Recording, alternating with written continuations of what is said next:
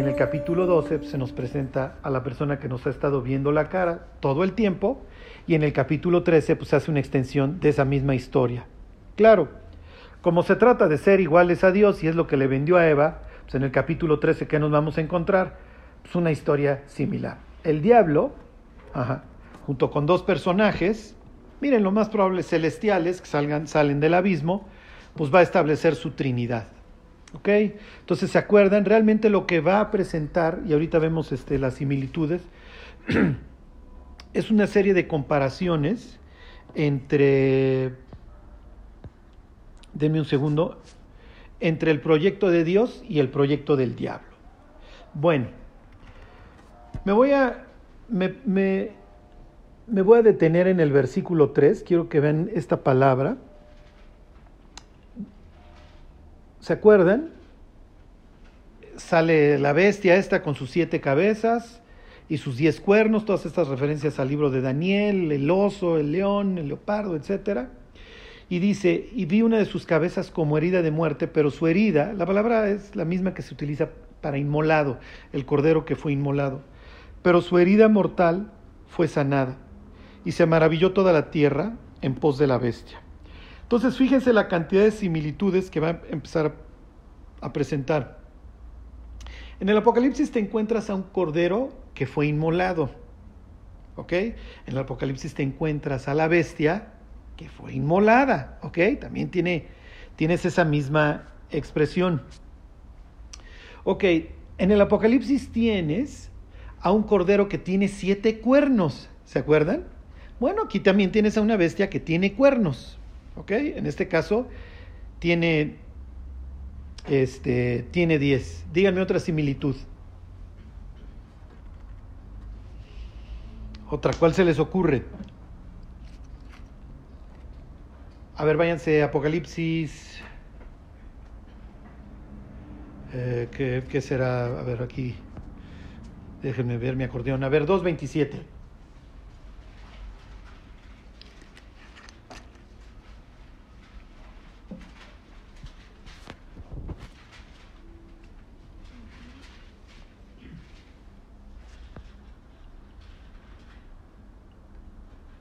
Ahí están. Dice, miren, se los leo desde el 26, al que venciere y guardare mis obras hasta el fin, yo le daré autoridad sobre las naciones, y las regirá con vara de hierro y serán quebradas como vaso de alfarero, como yo también la he recibido de mi Padre. Entonces, Jesús se presenta como alguien que recibió su autoridad de alguien, en este caso del Padre. En Apocalipsis 13, ¿qué se dice de la bestia? Que el dragón le dio su autoridad. ¿Ok? Le da su autoridad y su trono. A ver, miren, ahí mismo, váyanse al 3.21.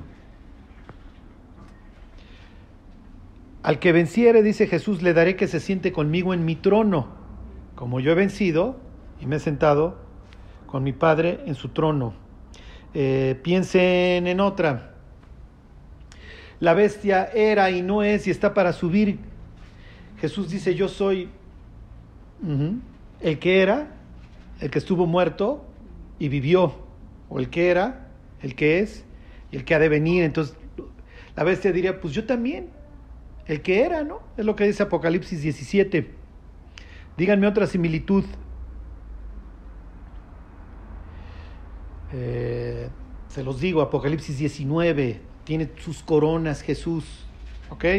Este también tiene sus coronas, sus siete cabezas y sus diez y sus diez cuernos y sobre los cuernos coronas. ¿Se acuerdan? Díganme otro. A ver, ahora piensen, vamos a la segunda bestia. ¿Ok? Como se trata de imitar a Dios, tengo a mi Mesías, tengo a mi ungido, personificado en la bestia, que tiene todas estas similitudes con Jesús, Así como Jesús tiene su trono, bueno, pues este también le dan su autoridad y le dan su trono, como Jesús tiene cuernos, bueno, los cuernos son un símbolo de poder, acuérdense, ¿ok? Este, este también tiene sus cuernos. Eh, ¿Qué más?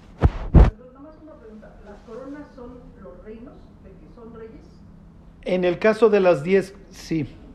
Ajá. Díganme otra. Eh, supuestamente resucita. Miren, les voy a enseñar esto. A ver, váyanse a Efesios 4.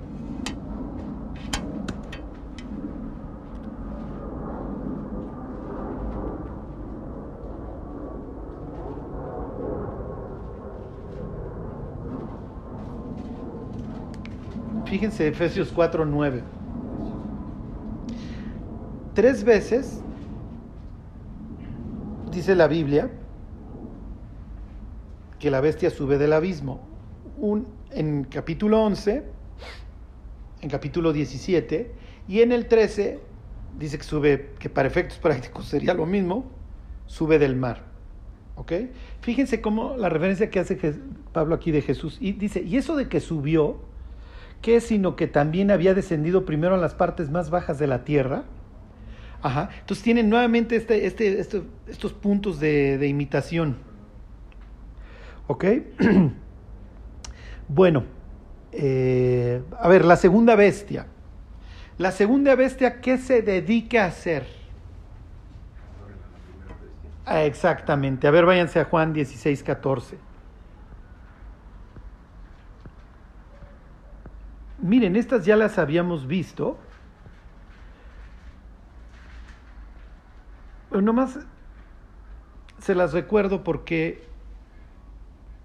la idea es este, la imitación, la idea es seréis como Dios, es lo que nos vendió, y obviamente es bajo el principio que opera el diablo. Este, ¿Ya lo tienen ahí? Dice, Él me glorificará, está hablando Jesús del Espíritu Santo, porque tomará de lo mío y os lo hará saber. ¿Ok? Y entonces acuérdense que el Espíritu Santo se dedica a convencer a las personas de pecado para que se arrepientan, dice, de pecado por cuanto no creen en mí. Y entonces esto es lo que hace el falso profeta, lleva a las personas a que adoren a la bestia y a su imagen. ¿Ok? Bueno, eh, a ver otra, ¿se les ocurre otra? Miren, esta es muy buena. Váyanse Ezequiel 37. Y se le permitió infundir aliento a la imagen de la bestia. Miren, los cristianos nos encanta el Salmo 115 y el Salmo 135, en donde se habla de que, y lo cita Apocalipsis 9, de que pues, las figuras no hablan, ¿no? Y las figuras no caminan, y aunque tienen ojos no ven, y aunque tienen oídos no oyen. Entonces, ¿qué es lo que está sucediendo en este caso? ¿Sí? Este, Oye, tú estás adorando un Dios falso. ¿Por qué? Porque pues, tú adoras las imágenes. No, ya no me puedes achacar ni eso, porque estas hablan. Ajá. Fíjense, ahí están este Ezequiel 37, 37, 9. Este es este pasaje famoso de los valles de los huesos secos. Y me dijo, profetiza al Espíritu, profetiza, hijo de hombre, y di al Espíritu. Así ha dicho Jehová el Señor. Espíritu, vende los cuatro vientos y sopla sobre estos muertos y vivirán. Y profeticé como me había mandado, y entró espíritu en ellos, y vivieron y estuvieron sobre sus pies, un ejército grande en extremo. Entonces aquí, pues dirían, mira, pasó el Espíritu Santo y le devolvió su vida al pueblo de Dios. Lo mismo va a hacer aquí en este caso el falso profeta. Le va a infundir aliento a la imagen de la bestia para que la imagen haga matar a todo aquel que no lo, que no lo honre. ¿Sí se entiende? Ok. ¿Se les ocurriría otra? El martes, antier, antier lo vimos. A ver, váyanse Efesios 1. Exactamente. Ah, tu Dios te sella. Pues yo también.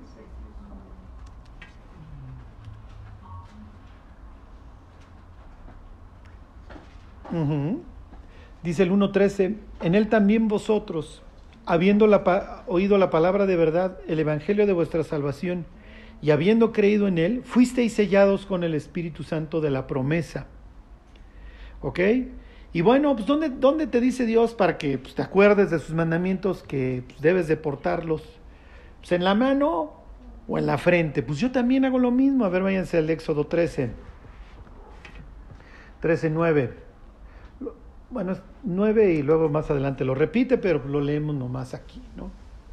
Entonces van a salir los egipcios, perdón, los egipcios, van a salir los israelitas de Egipto, y entonces le dice, estos mandamientos, mi cuate, los vas a traer, los vas a cargar en tu mano y en tu frente. ¿En qué se tradujo eso? En las filacterias, ¿se acuerdan que es un cuero? ¿Ok? Que tiene dos cubitos. Ponen estos versículos dentro del cubito. Uno pasa por acá, ajá, entonces que esté cerca del corazón, y otro pasa por acá, ajá, y otro cubito está acá. ¿De dónde lo sacan? Lo, lo sacaron de aquí. Dice, y te será como una señal sobre tu mano y como un memorial en tu frente, delante de tus ojos para que la ley de Jehová esté en tu boca, por cuanto con mano fuerte te sacó Jehová de Egipto. ¿Ok? Tu Dios te sella, yo también ¿Ok?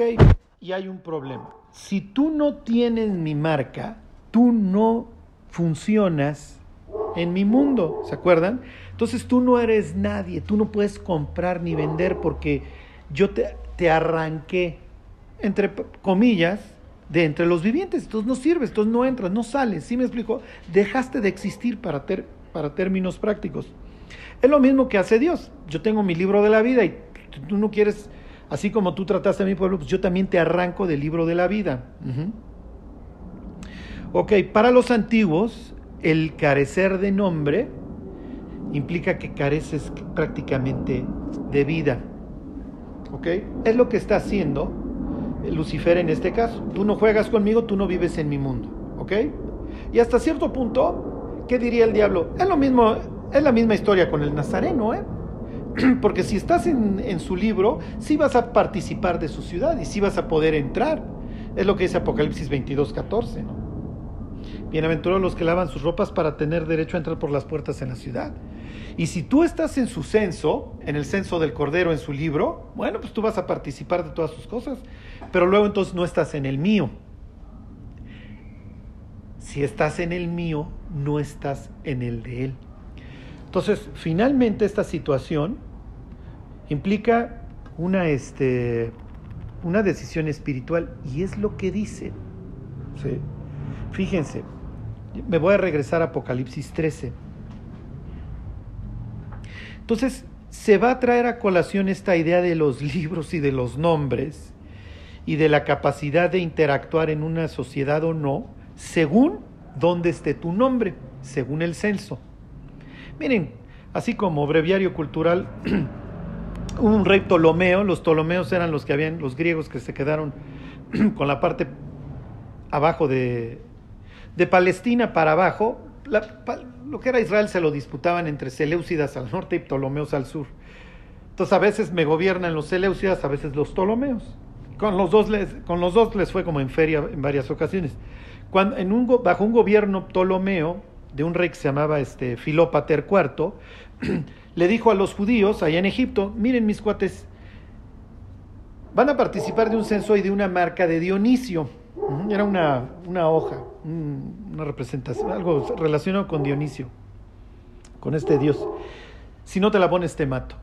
Entonces, miren, esta idea de que de las persecuciones y de que si no niegas a, la divinidad te mueres, no es nuevo.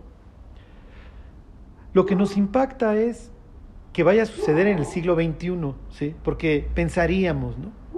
¿Y por qué lo pensamos así? Porque somos Occidente. Finalmente, en muchísimas partes del planeta, muchos países tercermundistas, inclusive América Latina, hay muchos creyentes que cuando leen esta historia dicen, yo no me tuve que esperar, ¿eh? yo no me tuve que esperar a tomar la decisión si niego a Cristo o no delante del mundo. Aquí llegó el sacerdote y dijo, te caes con la lana para la fiesta del, del pueblo, mi cuate, porque le vamos a celebrar fiesta al santo del pueblo pues no le entro. Pues sí le entras, pues no le entro, pues sí le entras. y la gente enfrenta la muerte. A veces el ostracismo social o te largas o, y ya no le vendan, ya no. Pero hay veces, desgraciadamente, que hasta la fecha la gente sigue dando su vida por Cristo. Entonces, miren, obviamente nosotros leemos esto y ahorita les leo unas noticias, pues nos asusta, ¿no? Porque pues lo vemos como un hecho que no solamente futuro, sino que está a la vuelta de la esquina. y los creyentes pensamos, ¿qué voy a hacer? O sea, el día de mañana, ¿qué decisión voy a tomar? Y un día les, hablando del libro de Hechos, cuando, cuando primero amenazan a los discípulos y luego los, los encarcelan y los azotan, yo les decía, lo primero que hace la iglesia cuando viene la persecución es evaluar. Lo primero que hacen todos los cristianos. Hacen una evaluación. ¿Hasta dónde estoy dispuesto a llegar? ¿Vale la pena morir por lo que creo o no? Cuando nosotros leemos estas historias, obviamente hacemos evaluación, o sea, va a llegar el día. Digo, Dios quiera, no, no estemos. Bueno, fíjense dónde... ¿Dónde estaba? Ya se me fue para variar el... 13, ah, ok, 13.8 dice. Y adoraron y la adoraron todos los moradores de la tierra cuyos nombres no estaban escritos en el libro de la vida del Cordero que fue inmolado desde el principio del mundo. Entonces aquí tienen, ¿ok? Ahí tienen las dos. Si tú quieres comprar y vender en mi mundo, tú estás inscrito en mi censo y luego entonces tienes que llevar mi marca, ¿ok? Si tú quieres jugar en el mundo de Dios, del Dios del cielo, acuérdense que la bestia va a estar blasfemando contra el cielo, contra los que moran allá Ajá. Entonces, si tú quieres jugar con ellos, está bien, pero tú no juegas acá y te voy a matar. Así que haz una evaluación. Porque hay dos clases de censo, el del cordero y el mío. ¿Ok? Bueno, luego pues nos habla de esta especie de Espíritu Santo, obviamente pues la contraparte, que se dedica a hacer todas estas señales delante de la primera bestia, en su cara, esa es la idea, que tiene una relación perfecta. ¿Ok? ¿Para qué? Para que la gente adore a la bestia. ¿Ok? Y ahorita entramos este, a la marca y las, las noticias estas. ¿Ok? ¿Cuál es la idea de las señales? Uno diría, oye Dios, pues si ya son suficientes problemas este, los que tiene la humanidad como para que ascienda la bestia, como dice Segunda de Tesalonicenses, con grandes prodigios y señales. Ajá. ¿Cuál es la idea? ¿Cuál creen que es la idea de todas estas señales? ¿Por qué lo permite Dios?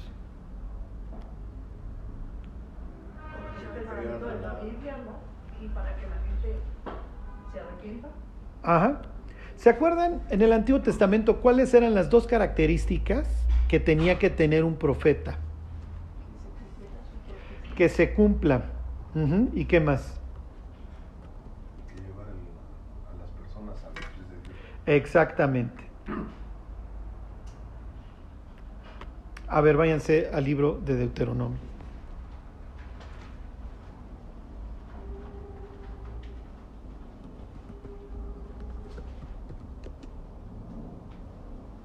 Este.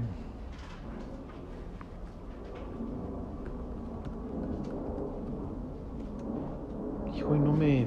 Díganme el pasaje. Si se cumpliere la palabra del tal profeta, ¿se acuerdan?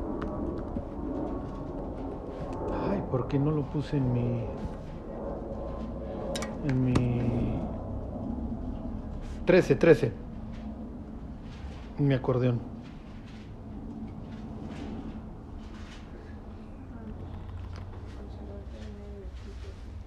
Ok, obviamente la primera prueba es que se cumpla la profecía. A ver, yo les digo A y sucede A, está bien. Digo, nos queda claro que sí, pero tiene que venir una segunda cuestión. La persona no te puede alejar de Dios.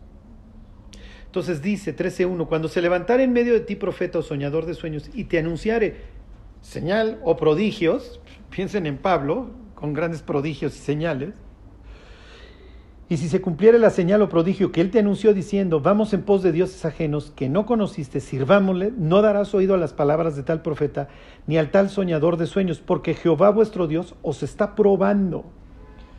¿Para qué? Para saber si amáis a Jehová vuestro Dios con todo vuestro corazón y con toda vuestra alma. ¿Cuál es el punto? Que el falso profeta va a andar haciendo que descienda fuego del cielo. ¿Ok? va a andar haciendo cantidad de, prodigios y señales. ¿Y qué va a decir la gente? Ya ves, No es falso, sí, pero ¿cuál es el punto? El punto al final de cuentas es el mensaje. ¿A dónde te está invitando? No, pues me está invitando a que adore a este. Claro, no le van a decir la bestia. Sí, pero el único que puedes adorar es a Dios. Y si ya lo tenías profetizado, que iba a venir alguien y además que le iba a dar vida a ciertas imágenes, ¿ok? Y que además te iba a poner una marca sin la cual no ibas a poder comprar ni vender, entonces ¿por dónde va la cosa? Dios te está probando para ver dónde está tu corazón. ¿Y qué es lo que quieres? ¿Se acuerdan? ¿Quieres un cambio de circunstancias o quieres un cambio de corazón? Porque lo que la bestia te va a decir es lo que quieres oír. Al final de cuentas, lo que te va a destruir, porque el ser humano pues quiere oír y hoy escucha pues, lo que quiere oír, ¿sí? Finalmente que el ser humano es, es el héroe, que nosotros somos los mejores en la película, cuando pues, no es cierto, ¿no? Bueno, pues regresense, regresense al 13.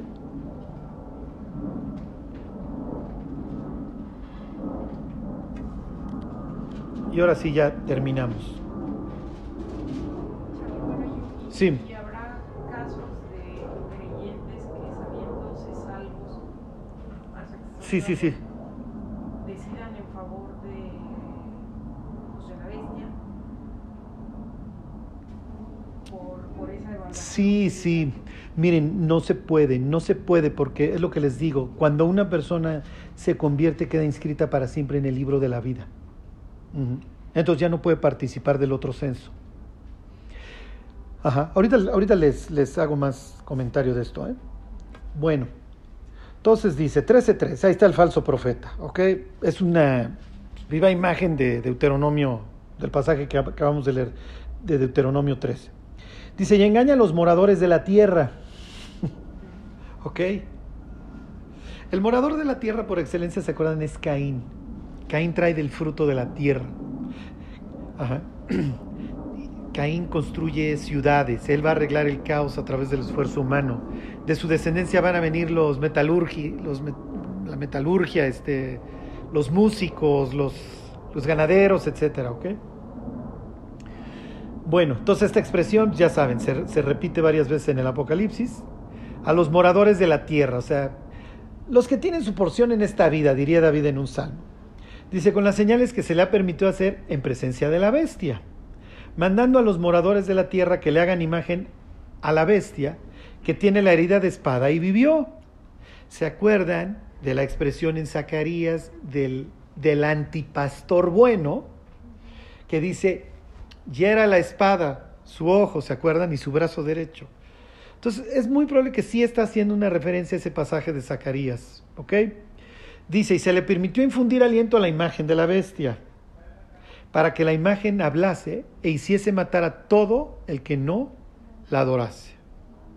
Y hacía que a todos, pequeños y grandes, ricos y pobres, libres y esclavos, el diablo sí ya no es de que élites me vale. El diablo es, yo gobierno este mundo y si tú fulanito, con tus ONGs, lo que tú quieras, me, gener, me anunciaste la llegada tipo Juan el Bautista y preparaste a un mundo impío para que yo llegara, te felicito. Pero aquí mando yo, ¿sí se entiende? Y luego lo vamos a ver en Apocalipsis 17. Porque Roma se le va a querer montar a la bestia y la bestia va a decir, no, no, o sea, tranquila mujer. Este. Entonces, miren, esto, esto es horrible porque hay personas que creen que porque adoran a Lucifer y llevan a cabo actos desastrosos, que finalmente van a tener una eternidad agradable. No es cierto. O sea, la marca de la bestia va a implicar, eso lo va, además pasar, lo va a pasar a publicar un ángel, eso lo narra el siguiente capítulo.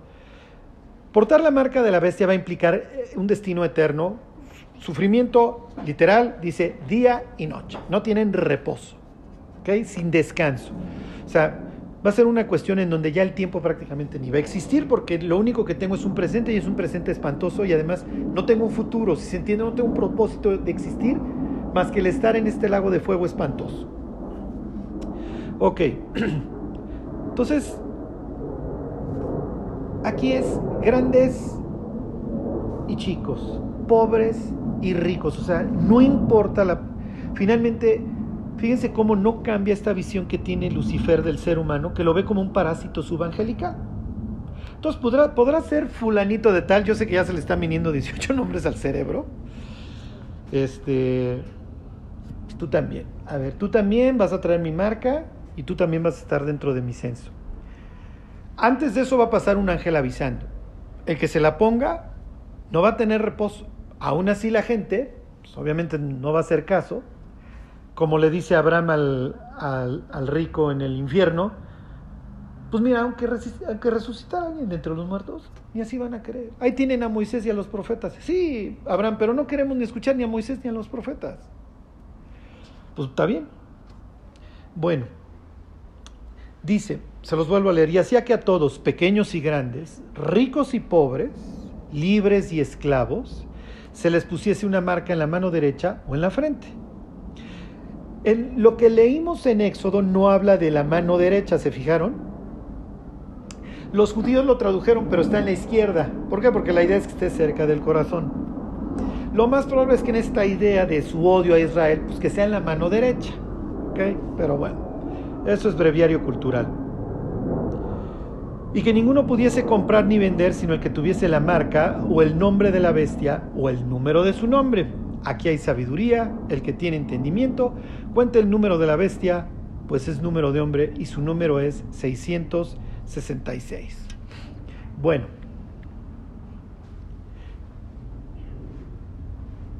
Este, bueno, se entiende esta idea de que, ah, pues, Dios, te, Dios te decía que lo trajeras en la frente o en la mano, pues yo también. Ah, tu Dios te sella, pues yo también. El sello de Dios en nosotros es visible. No, ¿cómo se hace visible? Pues realmente en nuestra vida y nuestra devoción a Dios. En el caso de ellos será visible la marca pues lo más probable es que no. Digo, si partimos de, de, la base de un chip subcutáneo o algo así, pues no, no se va a ver. ¿Portarán algo, algo que me distinga? ¿Sí me explico? Lo más probable es que no. Bueno, y luego dice, aquí hay sabiduría. El que tiene entendimiento está invitando al lector a que a que eche cabeza, ¿sí? Les tengo muy malas noticias. Este Juan no especifica eh, el idioma. Y esto se los explicaba el martes. Se llama gematría, esta idea de atribuirle a, a, las letras del alfabeto ciertos valores. ¿Sí? Y entonces los judíos sí son mucho de, de la gematría. ¿La usa la Biblia? Sí, es lo que les decía el martes. Ahí en Mateo 1, ¿se acuerdan que y hubieron 14, y hubieron 14, y hubieron 14? Tres veces lo repite. Ok, David suma 14. El nombre David en hebreo suma 14. ¿Ok? Entonces ahí tienen el uso de, sí me explico, de, un número que se puede traducir en un nombre. Y como se está estableciendo es la idea de que ya llegó el Mesías, el hijo de David, pues es natural que el autor, que Mateo diga, oigan, hubieron 14, 14, las tres veces, algún judío de la época hubieran dicho, pues sí, sé que me estás diciendo que Jesús es el Mesías desde el primer capítulo, a través no solo de su genealogía, sino de números. ¿Ok? Sí, pero ¿cuál es el problema? Que el Apocalipsis está escrito en griego. Entonces, vamos a suponer que ustedes piensen en un malandrín, porque eso se da mucho, ¿no? Y entonces dices, ay, lo que pasa es que en griego, si tú agarras el apellido de fulano, te da 666. Sí, pero ¿qué tal que Juan estaba pensando, sí, pero es en hebreo? No, pues entonces ya no me da. Pues tiene otras, siempre tiene otras letras. Entonces, ¿cuál es la idea? Bueno, Juan, o sea, te entiendo el número 666. Obviamente el 7 es el número de Dios en el 13 tú me vienes hablando del imitador, pues es natural que el 666 se refiera a un número que se queda corto. La imitación es chafa, para que me entiendan. En vez de Rolex, es Relox. ¿Sí? Es una forma de burlarse. Miren, la Biblia está llena de ironía, piensen. Pero la serpiente era más astuta que todas las bestias del campo. ¿Qué le está diciendo Dios a Lucifer? Sí, exactamente. No, no, creo que, no creo que capítulo 3 de Génesis le venga muy en gracia a alguien que se siente Dios. ¿sí? Este, muchas buenas obras he hecho, ¿por cuál de ellas me van a apedrear? O sea, miren, algo que yo le voy a preguntar a Pablo cuando llegue al cielo. Oye, Cuando le dijiste al sumo sacerdote pared blanqueada y luego dijiste, no, no sabía qué era, ¿sí sabías o no sabías? ¿Me explicó? Porque está bastante raro que Pablo no supiera quién era el sumo sacerdote. Pero igual Pablo dice, no seas tonto, Charlie. ¿No? No sabía. O igual dice, pues claro que sabía yo y pues aproveché la ocasión. ¿Sí? Pero bueno, en el caso de Pablo, ya lo checaremos en el cielo, la Biblia tiene muchas partes de ironía, cómo se trataban estos no son sino sinagoga de Satanás. Así se decían. Cuando Dios dice, su número es, calcúlenlo, es número de hombre, no es número divino, no es número de Dios, es 666, es una burla. ¿Qué es lo que sucede? Cuando ascienda la bestia, la gente va a decir, efectivamente, si suma sus su nombre en el idioma, en algún idioma, o en el hebreo o en el griego, este cuate me da 666. Ahí ya no va a haber duda. Obviamente es muy probable que la gente utilice ese argumento para predicar. Mira, la Biblia decía, pues obviamente no lo podíamos saber antes de que apareciera, pero este cuate se llama X y la Biblia decía que su, número se iba, su nombre se iba a poder traducir en un número y obviamente ese número cuadra perfecto y es 666. Hoy es simplemente tiros al aire, si me explico? Es imposible saber es imposible saber. Les voy a decir dos cosas, ¿ok? Que hoy están en el mundo de los eruditos de la Biblia. Número uno, dicen que cuando la Biblia dice que la bestia, el hijo de perdición es la expresión que usa Pablo ahí en segunda de Tesalonicenses, dice que cuando se siente en el templo haciéndose pasar por Dios, se refiere no a un templo literal, sino a que ya va a gobernar sobre una iglesia apóstata. Así se entiende una iglesia muerta. Y entonces se va a sentar en el templo de Dios, porque hoy la iglesia es el templo de Dios. ¿Tienen razón? Sí tienen razón. Pero es ganas de no quererle poner patitas a la profecía, ¿sí me explicó? Entonces, no, no, no, no está hablando en sentido literal de un templo. No es cierto. O sea, sí es cierto que hoy, pues, hoy hasta el diablo pudiera decir, pues ya estoy bastante acomodado, muchachos. Y si me van a hablar de una iglesia apóstata durante la tribulación, como ya pues, la Odisea en sus últimas, pues, donde Cristo ya ni está, está bien. Pero no es cierto. O sea, finalmente, ¿se acuerdan estos pasajes que ya hemos leído de Daniel en donde se asocia la bestia con el continuo sacrificio? Pues es natural, efectivamente, pues los judíos tarde o temprano, la bestia misma les va a dar chance de que saquen el templo y se va a ir a sentar allá. ¿Ok? Y número dos, Ahora se trae la onda también en los círculos eruditos de que la marca de la bestia efectivamente es una referencia al Éxodo y a todos estos versículos de que los vas a traer como frontales entre tus ojos y en tus manos para que nunca los olvides. Efectivamente, pues sí. Y entonces dicen, oye, como el, como el judío en aquel entonces le mostraba su devoción a Dios, en sentido espiritual no era tanto que vamos a hacer filacterias. En eso se tradujo, está bien. Pero la idea es que nunca salgan de tu mente y de tu, de tu corazón y en tu trato. Ajá, con, tu semejante, pues, con tus manos, ¿sí me explicó? O sea, que la obra de tus manos demuestre este, la devoción a Dios.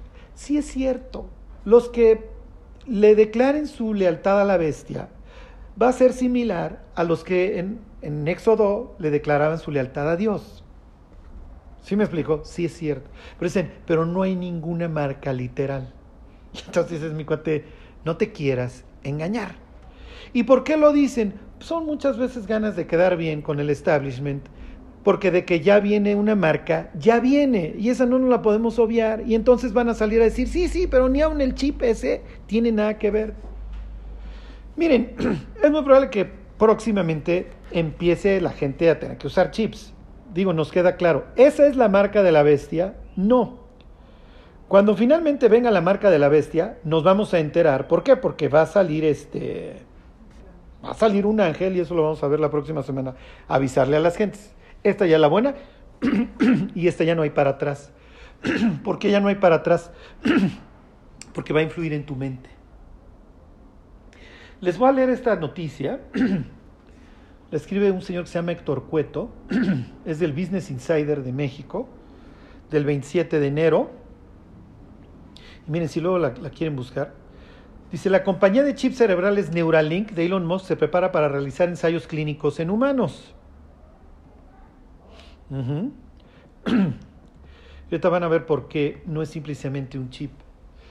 Dice, la compañía de chips cerebrales Neuralink se está preparando para realizar sus primeros ensayos clínicos en humanos. La startup cofundada por Elon Musk publicó una convocatoria en busca de un director de ensayos clínicos que trabajará con los primeros participantes del ensayo clínico en Neuralink. Musk dijo en diciembre del año pasado que la compañía comenzaría a implantar chips en humanos a partir de este año y que su tecnología podría ayudar a regresarle la movilidad a tetrapléjicos. A los que les gusta esto del, eh, del condicionamiento predictivo, vean la película de Avatar. Miren, cuando uno sabe de estos temas, las películas se vuelven horribles, porque ya sabes cómo te están lavando el cerebro. en la película de Avatar, no se acuerdan, el protagonista está en silla de ruedas, y entonces su vida cambia a través de todo esto, ¿no? Lo más horrible es, no solamente no tienes derecho a comprar ni vender, no tienes acceso a todo esto. ¿Por qué? Miren, yo no sé si dentro de la oferta de la marca de la bestia vaya a estar esta oferta de inmortalidad. Pero ya saben que ya traen la onda de que para el 2025 se va a poder revertir el envejecimiento, porque efectivamente pues, hay algo que activa el envejecimiento en el ser humano. Y una vez el diablo diría, mira, yo sé dónde se tronó el código, pues yo estaba ahí. ¿Sí me explicó? Yo, es más, yo fui el que se los provocó, muchachos. No han leído Apocalipsis 12, soy la serpiente antigua. O sea, yo los vengo perjudicando desde entonces. Pero como Dios te ofrece, ya les digo, Charlie, todas nuestras similitudes, ¿no? El aliento de vida, como Ezequiel 37, la autoridad delegada al bla, bla, bla, etcétera. Yo también les ofrezco vida. ¿Qué les dice el Nazareno? Yo he venido para que tengan vida y para que la tengan en abundancia. Y él dice que él es la resurrección y la vida. Yo también. Yo también resucité. Y yo también te ofrezco vida. Entonces, esto es, esto, miren, es horrible. Porque, oye, Charlie, ¿tiene algo de malo que alguien quiera arreglar a los tetrapléjicos? No hay absolutamente nada de malo. El punto malo es, sí, pero tú tienes que, tú tienes que rendirle tributo a este y negar a Dios si tú quieres gozar de estos beneficios. Hoy no. Hoy no, y si el día de mañana Elon Musk dice, oigan, este, aquí no tienes que dedicarle ninguna devoción a ningún otro Dios más que que tu seguro de médico lo pague, está bien. Lo, lo que quiero que vean es cómo el diablo presenta un mundo en donde quieres los beneficios, me vas a tener que rendir tributo. ¿Por qué? Porque como dice Apocalipsis 13 y como dice Daniel 7, a la bestia se le va a dar autoridad para que haga lo que se le pegue la gana durante 42 meses. Entonces, ¿quieres comprar? ¿Quieres vender? ¿Quieres tener acceso a la vida eterna? ¿Quieres tener acceso a los sistemas de salud? Es de este lado y tienes que portar esto. Ok, les sigo leyendo. Dice, me, me brinco un párrafo y dice, el medio informó que la compañía lanzó una convocatoria para reclutar a un director de ensayos clínicos. Este trabajará estrechamente con algunos de los médicos e ingeniero, ingenieros más innovadores y con los primeros participantes del ensayo clínico del Neuralink. Y aquí viene lo más impresionante de todo esto. Neuralink ya implantó un chip cerebral en un cerdo llamado Gertrude y más recientemente en un mono llamado Page. Y en la noticia sale mono este en un video. Incluso de este último se mostró un video donde está controlando un videojuego únicamente con su mente. Y entonces ya sale. Musk, quien confundió Neuralink en 2016, dijo en diciembre del año pasado que la compañía comenzaría a implantar chips en humanos a partir de 2022. A su vez, ha prometido que la tecnología permitirá a alguien con parálisis usar un teléfono inteligente con la mente más rápido que alguien que lo usa con pulgares. Ok, ¿por qué es distinto esto a simplemente usar un chip en su momento? Porque esto ya afecta a tu mente. O sea, si tienes la capacidad de encender y apagar un teléfono y marcarle a alguien y hablar a través de tu mente por el teléfono, obviamente esto tiene una afectación.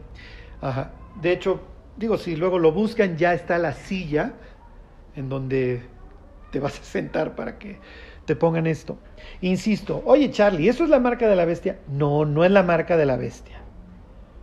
Lo que quiero que vean es que efectivamente, tarde o temprano, por más que querramos tapar el sol con un dedo, va a llegar el día en donde, a ver, vas a, ¿quieres participar de mi mundo? Vas a tener que usar algo. Y este algo va a tener que ver con tu mente. ¿Por qué?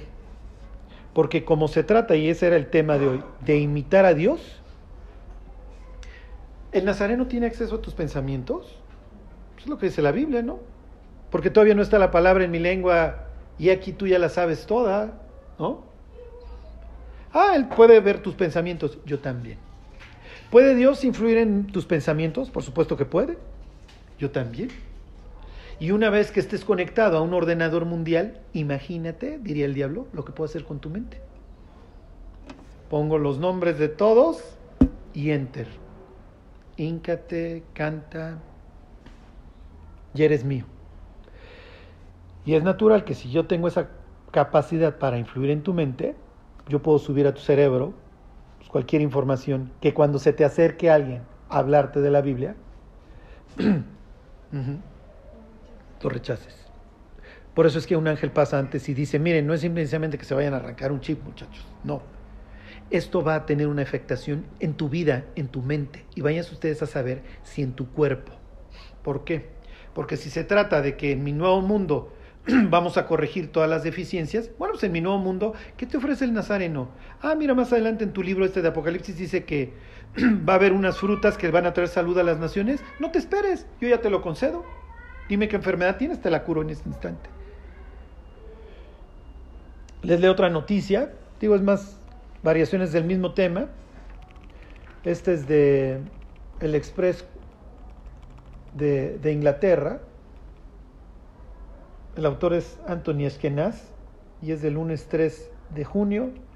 Nada más les leo el título, dice, se, lo, se los traduzco, el desarrollador de microchips para COVID dice que no hay forma este, de detener su despliegue, nos guste o no.